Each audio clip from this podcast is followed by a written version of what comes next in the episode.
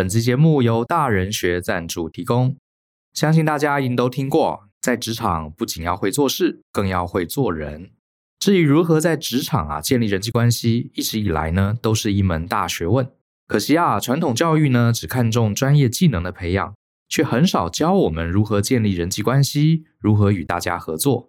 也难怪啊，下班之后呢，抱怨同事还有抱怨工作，成为上班族最常见的话题。其实呢，人际关系啊也是一种专业，它是可以透过学习还有训练来强化的。只不过呢，你需要一套系统化的做法还有思路来协助你。所以呢，大人学啊特别设计了一堂课，课名叫做《职场大人学：职场人际关系与优势策略》。在两天的实体工作坊中呢，我们会用很多的个案来为大家分析职场人际关系里面的潜规则。这些潜规则呢，很多上班族啊觉得是黑暗的职场政治，避之唯恐不及。但是啊，我们会带大家抽丝剥茧，了解其中的逻辑，并且呢，教大家如何回应。当你啊搞懂了职场的这些规则，才能过得更顺心，并且创造理想的职涯。欢迎透过节目下方的说明栏来看看这堂课更多的介绍哦。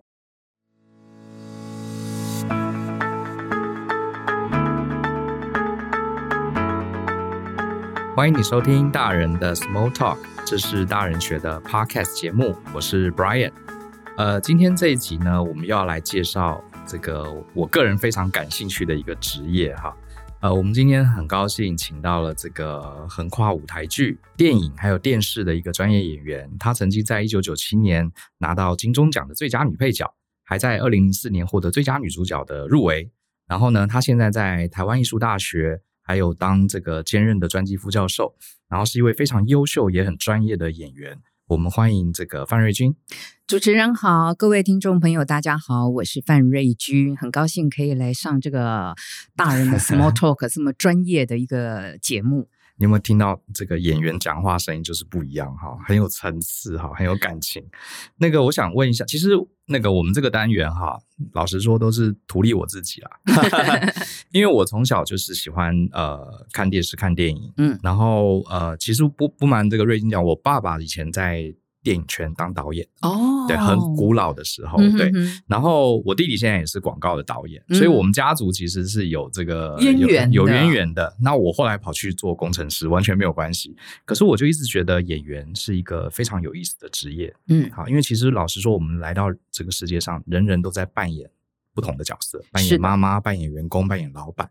所以我就很好奇演员这个职业，所以今天特别请他来。那你可不可以跟大家这个说明一下，你当年从小你是怎么进到这个圈子里？也是家族里耳濡目染呢，还是你特别对这个从小就有兴趣，还是说你长大之后才做了这样一个职业的决定？呃，这个其实就完全刚好跟您相反，就是我长大进入这个行业的时候，嗯、我妈妈有一点语重心长的说：“哎，很奇怪哦，怎么从小看你不特别觉得说你哦特别活泼或干嘛？”她就唯一勉强想到一个，就是说有有有，你幼稚园的时候，那个毕业展，嗯、就舞蹈的时候，你是呃站 C 位。在 C 位，对对对，他唯一能够想到就这个，然后他就说很难想象你怎么后来就当了演员。嗯、那其实我觉得，呃，我自己，我当然在里面也有稍微分享，就是我自己会真正踏上专业的表演这件事情，我觉得可能跟我是独生女有关。哦，就是说，当然每一个人小的时候都有一个自己想象中的朋友，然后我也是有那个想象中的朋友，然后其实那个想象中的朋友，我相信很多人都会想说啊，我小的时候也有，那其实就是一种自我。扮演哦，就是你自己在生活当中没有得到满足的，嗯、你会有另外自自己跳出来跟你对话，那个其实就是来自于你自己的一个扮演，只是你有没有让别人看见他？是。然后呢，呃，再来就是说我运气很好，因为那个时候，呃，那个年代是电影的全盛时代，因为也没有什么其他的娱乐，不像现在，就是说，呃，有这么多的 podcast，有这么多的广播，或者是呃手机上面的网络视频，对。所以那个时候，我家人其实最大的娱乐就是可能每隔两个礼拜，啊，最最拖最久就是每隔一个月都会去看一次电影。嗯、那那个电影其实就是戏剧这个东西，就是我很大的养分。就是说，回来以后可能它就会滋养我两个礼拜甚至于一个月的想象。嗯。所以可能就是从那个时候开始喜欢戏剧这件事情。我是先从被戏剧跟表演这件事情疗愈了。嗯，我知道它是有魔法的，所以慢慢的，我从我需要表演这件事情在寻找自己，到后来就是我成为一个专业的表演者。但其实刚刚我们私底下也有聊，现在其实很多人，就算他自己不是想要成为专业的表演者，我们先不讲比较专业的呃戏剧治疗，然后呃，光是现在有非常多的企业或者是非常多的人想要寻找自己，或者是让自己可以更善于跟别人沟通，嗯，这件事情就有很多人就试着去接触表演这件事情。对对，所以表演是很有趣的。我一直认为，因为我是先感受到他的魔法，嗯。然后我才觉得说，哎，我好像可以把这个魔法也，呃，就是分享给大家。也许大家可以在其中得到一些什么小小的帮助。我们很多听众都是上班族啊，我猜大概就算里面有百分之一的人小时候可能要往演员路上走，也都被爸爸妈妈或老师呵斥。对，哎，你不要走那行，那行很需要才华的啦。嗯，啊，然后这个红的人很少了，而且最后会饿死，会吃不饱饭。所以你在这一行有没有曾经小你在小时候有没有大人阻止你做这件事情？哎，我我比较疑惑的就是这个，我还问过我妈妈，就是说、嗯、你都没有担心过吗？对，然后我我一路走来，好像也从来没有人，就是、嗯、因为我很自然的，就是在国中，其实我真正接触表演是非常的随便的。嗯、怎么说随便？是因为我那时候的好朋友是学艺鼓掌，然后我我在等着他去上福利社，所以我就站在讲台边百般无聊，然后我们老师就随口问了。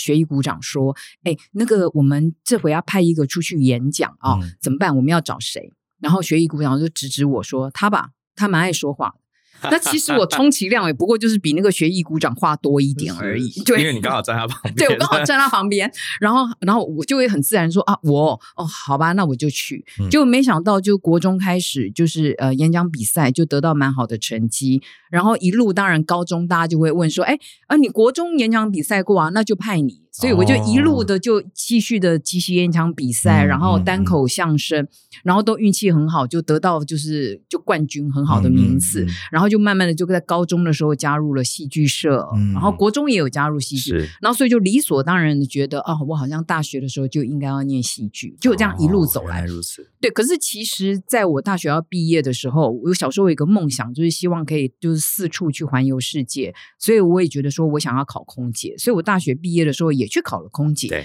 就我就觉得奇怪，我妈妈好像都没意见呢。她说 考空姐，考空姐也很好啊。对，然后我考了空姐去受训，后来就决定，就那是一个人生的选择嘛。嗯，嗯嗯那就是你要往那边走，就是签约好几年，那你可能就跟表演断了。那我觉得要忠于自己，要思考清楚自己到底想要干什么。那我当然觉得我放不下的是表演，我就毅然决然选择了表演。我妈也没意见，我妈就说：“哦，你想清楚就好啊。”嗯。我还是少数就是赔给航空公司钱的，因为本来受训不用钱，哦、旗袍也不用钱。对，可是因为你退训了，了对，嗯、所以你就要赔钱。这样，我妈也都说啊，你想清楚了就好。哇，我觉得你妈妈真的很了不起，尤其那个时代愿意放手哈，让孩子去从事自由自在的发展，嗯、真的很不简单。而且我还要养家哎。哦，你还想？对对对，因为其实我毕业以后，其实很自然的嘛。嗯、你你毕业学成了，你当然就要某种责任。嗯、当然一开始是少少少少这样，我妈也没什么意见，她就觉得那是一种责任嘛。嗯、对，她也没有特别的意见。所以你从很小的时候，呃，就是一开始被同学抓上台，对，所以我猜你一定也是 enjoy 的，很享受这个过程的，对不对？所以你一定是。你可不可以告诉我们，就是我们这些局外人，就是。我们上台啊，都压力很大啊，然后会呃，这个手都流汗呐，会很紧张。然后表演的好，大家拍手固然高兴，可是有些时候也会觉得自己烂透了。嗯，这个心理的起伏，上台这件事让大家看，然后要准备一个表演，这个心理的起伏是很大的。还是说对你们呃专业的演员来说，哦，piece of cake？No no no，都是一模一样的。对，那呃，大部分人遇到这种很强烈的心情起伏。不不会说享受哎、就是啊，我下次再不要上台了。哦，我觉得应该是这样，做什么事情就是你要衡量，就是你喜欢它大于其他的。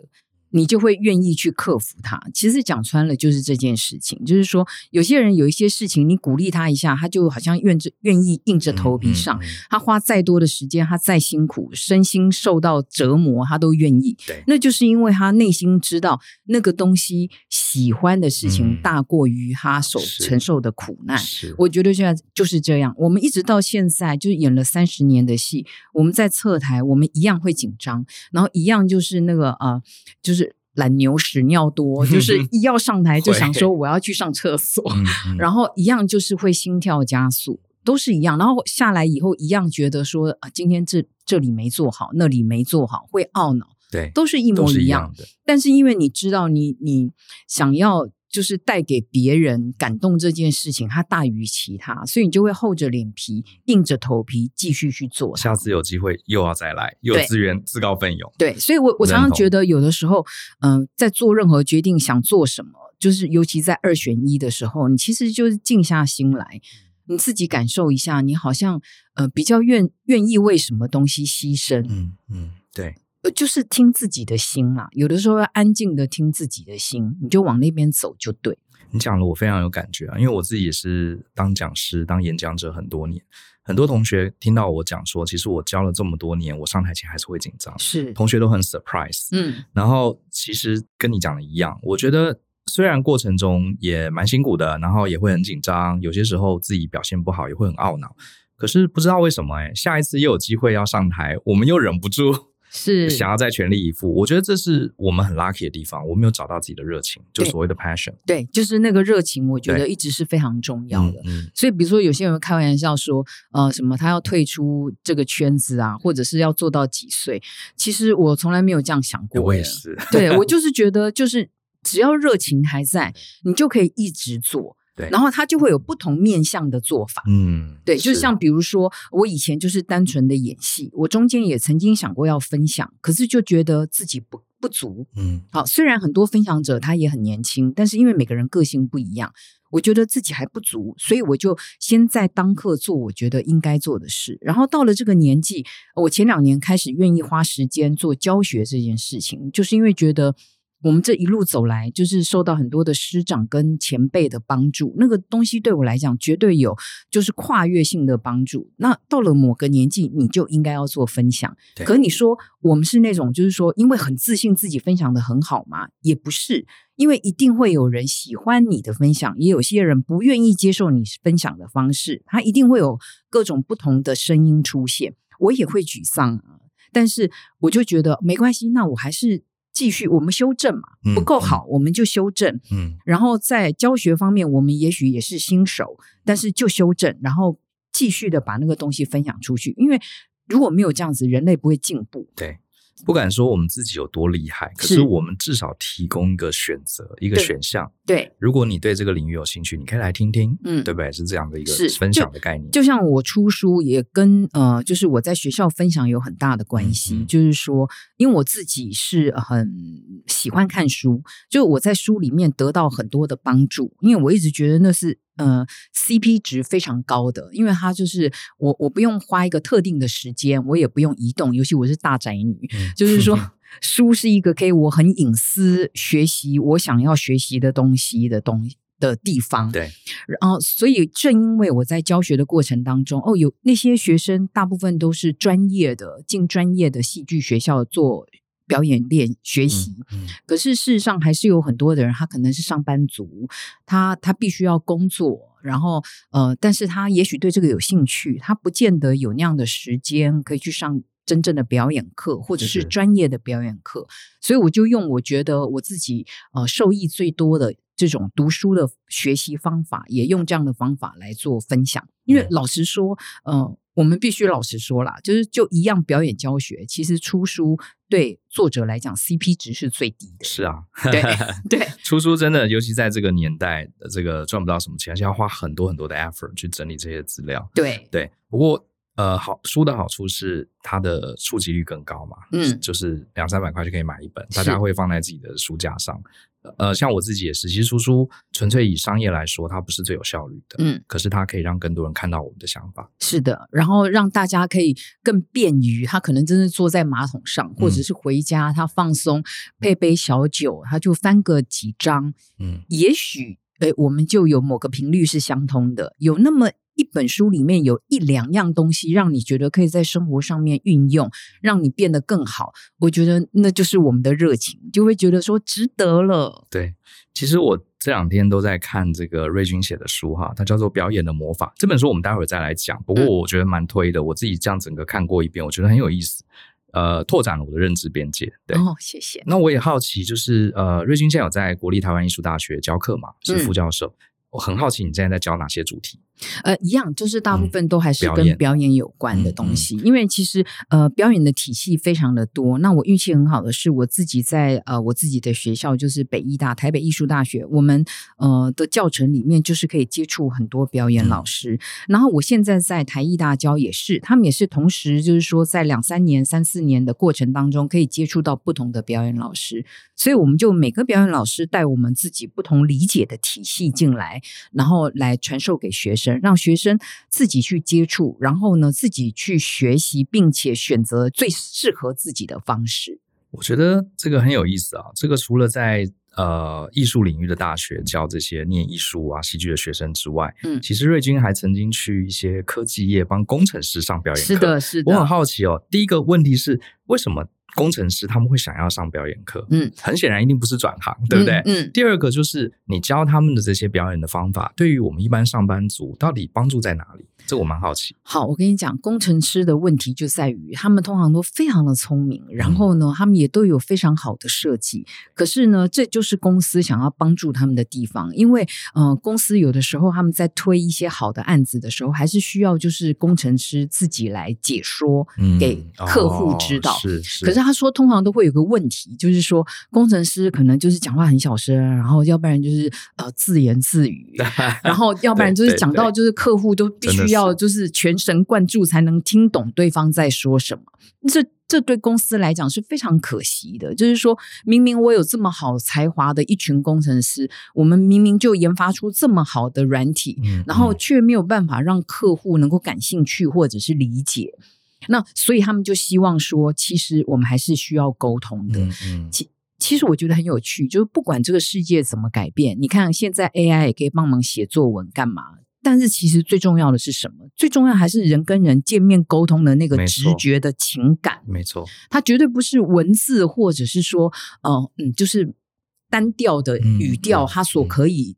就是取代的，对。那其实还是沟通。那我们表演最重要的就是在讲沟通，就是一个编剧他把台词写出来。他要让这个透过演员的嘴，把这些台词赋予情感的传达出去，然后打中观众的心。嗯，嗯，那其实我们都在做这件事情，所以这是非常有远见的这个公司，他希望他的工程师能够具备这样子的能力，因为只有设计者自己能够传达，那是最直接的。是，你不需要透过一个翻译。嗯，所以我们在整个过程当中呢，就是不断的就是希望他能够就是。拿出自己的情感，真实的那个东西，对，然后再来就是勇于表达，然后再来就是说，必须要搞清楚你的对象是谁，对，因为我自己曾经有一个活生生的例子哦，就是呃，我自己有一个老师，他非常的专业，然后呢，很多事情很多学说对他来讲都叫做常识。可是他有点忘记我们大一进来，你知道吗？就是小白兔，就是一脸无知。所以他比如说他要解释一个布雷希特，他可能就会用另外一个就是非常难的学说来解说布雷希特，所以 以至于我们就你知道更是天书，然后更是查不完，而且在我们那个年代还没有那么好的 Google 可以查，嗯、就是就是更迷糊了。所以。我觉得工程师的问题就是也是这样子的，他没有办法去针对对象去调整他的表达。对，所以这也是我这本书里面要讲的。那其实这跟我们所有的上班族是一样的。对，就像我里面有讲到一个，就是说我遇到各种不同的导演，这跟上班族遇到各种不同的上司不是一模一样的吗？真的一样。对，那因为不同的上司，你也要跟着变。是，因为人与人沟通，他你必须想成是一个就是两个人单独的。互相沟通，嗯、所以你要不断的变，而且你一定要相信你，你有这样子的能力。很多人会说，我就是这样。你你千万不要这么想。你从你回想你从小到大，你在同学面前跟你在你爸妈面前是一个样吗？对啊，本来就是不一样的。对，对你连在爸爸跟妈妈面前都是不一样，一样就是你天生有这样的才能。嗯、所以我其实那都是表演，是我们大家的本能。嗯、我只是希望可以出一本书，提醒大家说，请让大家让这件事情变成更自觉。你可以选择，而且可以稍微掌控它。我觉得这个很重要，我非常认同。因为我自己在教人际关系课的时候，我也跟同学聊到一个问题，就是大家都说我们要做自己，嗯，可是我认为这是一个伪命题。什么叫做自己？我对做自己，做自己其实不是说我想干嘛就干嘛，嗯，啊，我我不想跟客户讲话，我就摆个臭脸。我觉得我心中真正做自己，跟瑞金讲的很接近。呃，大人成熟成年人的做自己，就是在不同的场合扮演我们想扮演的角色，对对不对？是，所以就是很像演员，嗯，所以我蛮认同的。然后我自己在呃国外待了一段时间，我很明显的感受到，我们台湾人跟欧美的人比起来，我们表达上真的是比较一板一眼，嗯，就是就是那个样子。然后像我一些老外同事，他们在做简报的时候，他们的肢体语言、说话的方式。跟这个我们私底下在酒吧喝酒的时候，或是上班的时候，他们有好多好多面向的同一个人。那我觉得我们就比较单一。嗯，我在想，这是不是跟欧美国家从小教育就很多戏剧的成分有关？绝对是。对，因为我们看那个欧美国家的电影，他们一直到什么高中国中小学。都要上台演话剧，甚至于都是固定一定要学莎士比亚。对对，都是戏曲嘛。是的。可是我们的教育好像，我印象中，我最后一次在学校里要上台表演是幼稚园。嗯，后面就再也没发生过。是。对，对，那其实这个是非常可惜的，因为戏剧它就是一个让你知道说你应该在什么时候做什么样的事情，然后再来就是我刚刚前面讲过的，就是说沟通，如果无效的沟通，不如就不要沟通。你一定要有一个就是企图心，就是说要把它当成一个剧本，要把它传达给对方。那这其实就是我们表演就是不断在做训练的目的。包含就是说，呃，我们舞台剧演员必须训练我们的声音。为什么？因为我们现在虽然有 mini 麦了，但是我们还是有距离的远近，有小剧场，有大到一千八百多人、两千多人的剧场。嗯嗯嗯。那当观众在四楼的时候，他如果如何可以除了台词之外，还感受到演员的情感？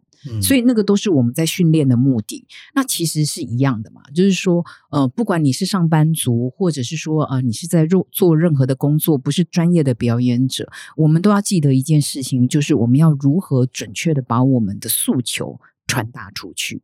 嗯，对对。那其实这就是表演。所以在演员的专业演员的大脑里面，今天就算我不是上台。我要跟一个客户，或是跟一个导演私下沟通，甚至跟我的家人沟通。嗯，你们的大脑很自然就会思考：哎，我对象是谁？嗯，我今天的剧本是什么？嗯，我要怎么跟他沟通？嗯，然后那我应该用什么样的融入什么样的角色？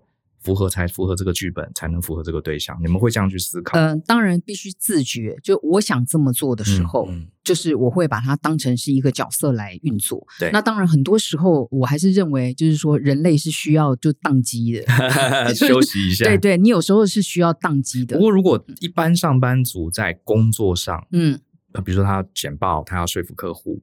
他能运用这种戏剧的思维，我觉得会很有帮助。是的，你看现在有很多的大企业，他在工作一开始的时候，嗯，这好像是之前日本企业就有在做这件事情，而日本其实这方面做得非常的好。是哦，就是一开始的时候，他们会先暖身。对，有没有就集体喊口号，oh, okay. 然后会先暖身，然后这个在我们呃戏剧表演系统里面，暖身是非常重要的一件事情，嗯嗯，不管是暖身体或者是声音，都是非常重要的。为什么？因为它就是不管你今天来的路上是不是下雨，或者是说你今天出门的时候跟家人起了点纷争，或者是你有任何的烦恼。可是你借由这个暖身跟暖生的过程，嗯、你让你的专注力回到一个很动物性的，就只有我的身体，就只有我现在在跟我的脖子、筋、身体相处，然后回到一个干净的状态。哦，好像一个人系统重设。对 对，让自己保持一种中空的、嗯、干净的状态，然后我要工作的角色进入。哦，这就是你书里面有提到那个中空的概念。对、哦、对，就像我我很喜欢举例，就像当机 key 档，他也必须要先晋升，对，对他才有办法让那个神明进来，嗯嗯，扮扮演另外一个角色。那当然就是演员的工具就是他自己，你的声线不会变，你的身体状况、身高不会变，可是你如何就是在精神上面先中空。才能够让那个角色进来，所以你今天对待你的客户的时候，你就不会像晚娘一样，就可能因为早上起来跟老公有点点不愉快，你你可以把那个东西先拿掉。哦，可是跳出角色也是非常重要的，这也是我们表演里面很重要。可是的确在学校里面也很少老师教这件事情，因为忙着把学生带进去角色都来不及了嘛。了可是其实我觉得这个东西应用在就是所有的大众里面也是很重要的，就是说当角色进来以后，你工作完了以后怎么样跳出是很重要的，因为你最后还是得要做自己。你人生的累积跟经历，还是要用你自己的那个本体去体验，然后你才有办法，呃，想办法去让其他的角色进来。因为我一直认为，人扮演的角色没有办法是在黑暗之中随便抓的，对，它一定是你人生生命当中，就算是一个小小丝丝飞过去，嗯，但它都是你自己，只是你如何抓住那个小小的东西，然后在需要的时候把它放大，对。讲这段让我回想起我很年轻的时候被朋友拉去上了一个表演课，然后嗯，这个表演课其实就是很基础的，好，就一些基本的训练。然后我上完那个课之后，我有种很爽的感觉，嗯、我觉得这个很很妙，就是我觉得在那个状况下，因为老师给了我们一些题目，要我们去扮演一些角色，嗯，然后我就暂时脱离了自己，对，然后我发现。因为我那个角色要很高亢，带领大家什么，然后我突然觉得有一种情绪整个发泄的感觉，嗯，所以我突然觉得，搞不好上班族处在这种高压状况下，给他，他不一定，他当然没有要去当演员，可是透过这种表演的训练，让他融入角色，再抽离角色，然后我觉得是一种身心很好疗愈。你们有，你们会有这样的讲法吗？呃，对，老实说，我就说一开始我是需要表演这件事情的，嗯，就是说，呃，人对自己的生活状态。不见得呃是容易满足的，虽然大家现在就不断的这个号召，就是大家说啊，要知道知足、嗯、啊，就小确幸就好了，啊、干嘛的啊？可是其实我们的内在都是不够满足的。那那个不满足，我觉得是因为表演疗愈了我，就是因为不管是观看表演。呃，我在观看的过程当中进入了那个角色，我觉得我好像也经历过那样的角色，或者是我我是一个专业的表演者，我也在呃真正的表演里面经历了很多的生离死别，然后很把很多的负面情绪。呃，给宣泄出来，那个东西都是有助于让我自己真正的我自己可以生活非常的平静。嗯嗯嗯，你懂，还可以笑脸迎人，你知道吗？呃，我觉得我是因为，所以我才一开始就说，我是真的感受到表演魔法这件事情。那我觉得最基本的就是说，呃，从欣赏戏剧。它就是一个很好的例子，就是你看现在很多的妇女，她为什么会迷就是大陆或者是迷韩剧，然后尤其是爱情剧，啊，他爱看爱情剧的时候，你就会看到他就是展露那少女的笑颜。好，我我我会劝诫所有的老公千万不要去阻止哦，因为他在那边得到了满足。你知道我们的身体会互相欺骗来欺骗去的。你早上起来，你对着镜子微笑。你就看到一个微笑的自己，很奇怪，你的心理状态就会受影响。对，那就像我们演员拍戏，我通常最累的不是因为拍了一整天的戏，而是可能拍了一场哭戏。嗯，因为我在里面哭过，真切的哭过，我的眼泪会告诉我的身体说：“哦，我今天需要休息。”嗯，因为我今天悲伤过，那个东西是很有趣的。这个东西大家可以好好的去体会，所以当就老公看到那个老婆微笑着在看那些韩剧的时候，要让他去，因为他在那里面得到了爱情的满足，是他不会转过头来烦你。对 对，也希望那个老公在打电动的时候，老婆也可以放他一马。对对对，彼此都寻找对寻找不同的慰藉。对，我们人都需要一些些空间了，对，需要慰藉。对，哦，我觉得蛮有意思。那我也好奇。我们一般认为，呃，想要接触戏剧，好，是不是要比较外向、外放的人比较适合？因为比如说很害羞、很内向，然后还要去学这些东西，还是说你们觉得内向人跟外向其实并不代表他接触戏剧的这个这个成功与否？呃，事实上，呃，老实说，我就说我自己是宅女嘛。很多人就是，比如说，很多人都会觉得，好像做表演者的人说自己很外向，对，对，是不是很宅？嗯、是不是有社恐？他们都觉得不可思议。可是事实上，绝大部分都是、嗯、哦，真的，对，很多都是。所以你在演艺圈的朋友，很多其实是内向者。对对对，所以我们通常都是呃，在必要的时候会互相鼓励。可是你仔细想想，我们会不会就真的花时间约出来喝杯咖啡？好像。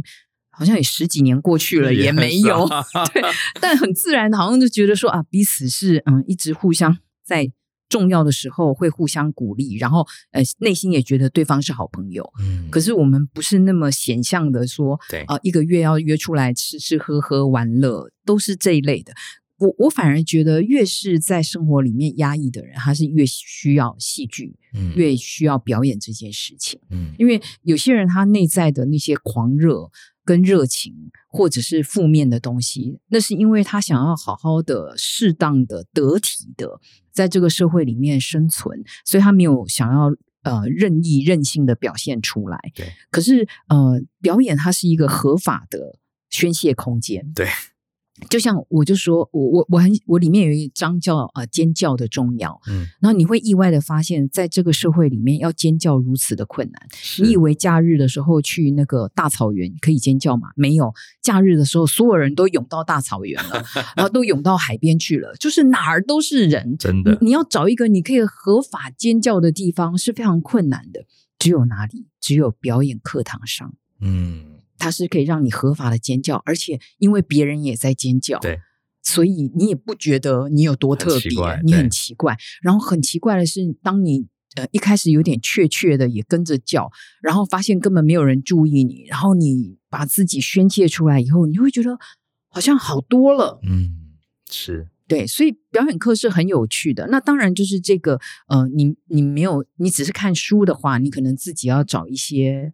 真正比较呃，比如说 KTV 好了，嗯、也是一个对对对，也是一个方法。你你就有的时候要让自己的那个情情绪宣泄出来，重点是你要知道方法，你要知道哦，原来表演可以做这件事情。是。是难怪现在越来听常听到上班族会去下班的时候去上一些表演的训练，我觉得它是非常非常疗愈的。嗯、对。然后我看你的书有一段，我觉得我特别有印象，觉得写的非常好，就是你说呃音乐的领域它的基本的元素就是音符旋律嘛，嗯，然后舞蹈的基本元素就是身体的律动，嗯，然后你就说那戏剧的基本是什么？嗯，你说的啊、呃，你讲的答案就是说话。对，哎，我觉得这句话很很让我们这种外行人非常有感触，哎，嗯，所以原来说话是戏剧的根本。那我们在上班族呃这个日常辛苦的工作中，常常沟通说话表达，呃，是我们一个罩门。是，你会发现有些人他同样的事情，他比如他要跟老板要预算，跟老板要人，他去跟老板讲，老板就给他。嗯，然后我去跟老板讲，老板就不理我。哎，我我们讲的东西是一样的，对，奇怪了，为什么会这样子？嗯，我觉得你可不可以呃，趁今天这个节目分享给大家一些专业演员的一些说话的技巧，比如说你要怎么控制你的声音啊、语调啊，呃，还是你的用词啊之类的。嗯，呃，当然，气质这件事情有点复杂，嗯、就是有些人就很奇怪，就明明是个刚进来的员工，可看起来像个老板，然后他说什么 他都像老板，老板都有点怕他。的确有这样子的人，的对，那 是一种气场跟气质。嗯、那那个东西可能需要比较长时间的培养，但也不是说你如果知道表演的窍门，你做不到哦，是可以培养，是可以培养的。那个东西，比如说呃。我觉得很有趣，表演就我前面也有讲到，表演跟模仿有关，因为你们一定会发现，你有好多的同学，就是他讲话的声线像妈妈也就算了，他连讲话的语调都像妈妈。对，那那个东西当然跟遗传有关，但是模仿也是很重要的，因为他从小就这样子看爸爸妈妈讲话，很自然的他也受了影响。所以呢，我们在表演刚出。呃，刚开始接触表演，我们也会建议，就是想要成为专业的表演者，就多看看一些好的表演，然后到了某种程度，甚至于你觉得不好的表演，你也多看。嗯，好，就是多看，你就会知道说，哦，你起码要知道一个美好的目标在什么地方。对对对，什么是一个好的传达者？那你就会往那个地方去。那当然，因为每个人的工具不同。你不要害怕说你会完全跟他一模一样，就是你看这二十年来模仿刘德华的有多少，但是刘德华还是只有一个嘛，你也只能做你自己，好，所以你不要害怕，一开始你先往那个目标去，嗯、看人家是怎么说话的，人家的言行举止，你就先从模仿开始都没有关系。嗯，但是我一直想强调的一件事是企图心，对，就是你内在想要表达让对方理解的企图心到底有多少。这是我觉得很多现在年轻一代的人没有的部分，因为你放弃沟通这件事情，所以你觉得对方怎么会听得懂你想要说什么？我就举我自己的大女儿做例子，那当然她已经算是非常没有叛逆期的青少女了，可是有时候跟她沟通，我说：“哎，那你要不要这个东西？”嗯嗯，哎，我就心想说：“嗯。”跟嗯嗯 的差别是什么？就我每次都要再 double check，就是说，因为那不是我的语汇。对，我从小就是家人的。教育就是要就要，不要就不要。出门要说我出门了，回家要说我回家了，就是清清楚楚的这样子。那可是现在的小孩，他有时候就是他没有太强烈表达的欲望，可能他有内在的很多 OS，但是因为他知道在父母的强势之下，他讲了也没用，所以他用了一种心不甘情不愿的方法回答了一个你你不太能理解的 嗯嗯这样子。所以我觉得还是那个企图心，就是你有多强大的企企图心，希望能够表达我想要表达的，然后希望对方可以听懂你想要表达的。嗯，所以在讲这些表达技巧之前，更重要是背后的企图心。没错，你要先了解你自己的企图心是什么，嗯，然后接下来就跟我呃书里面讲的有关，就是你要搞清楚你的对象是谁。对，就是说不是只有一种沟通方法。就是你必须要知道你的对象大概是什么样子的人，什么样的方法比较让他可以听得进去，并且听得懂你的诉求。我这次呃，其实我很少看这类的戏剧、嗯、电影的书，这算是我的第一本。然后我觉得这本书蛮好看的哈，它叫做《表演的魔法》，人人都是大表演家，金钟女伶范瑞君的二十五堂表演课。你可不可以跟大家分享一下？呃，你平常工作那么忙，这么多的戏剧要拍，为什么你还要花时间写这本书？还有这本书你想要表达的东西，还有对象又是谁？呃，老实说，呃，一开始。呃，开始写的时候，我并不太知道它可以往哪里去。那就是纯粹的，就是我这两年因为呃下定决心要花一点时间分摊给表演教学这件事情。然后我在教学的过程当中呢，就哎发现有一些好像学生常常不断重复会有的问题。然后我就那时候虽然还不知道能干嘛，我就随手有稍微把它整理下来，嗯、就写下来这样子。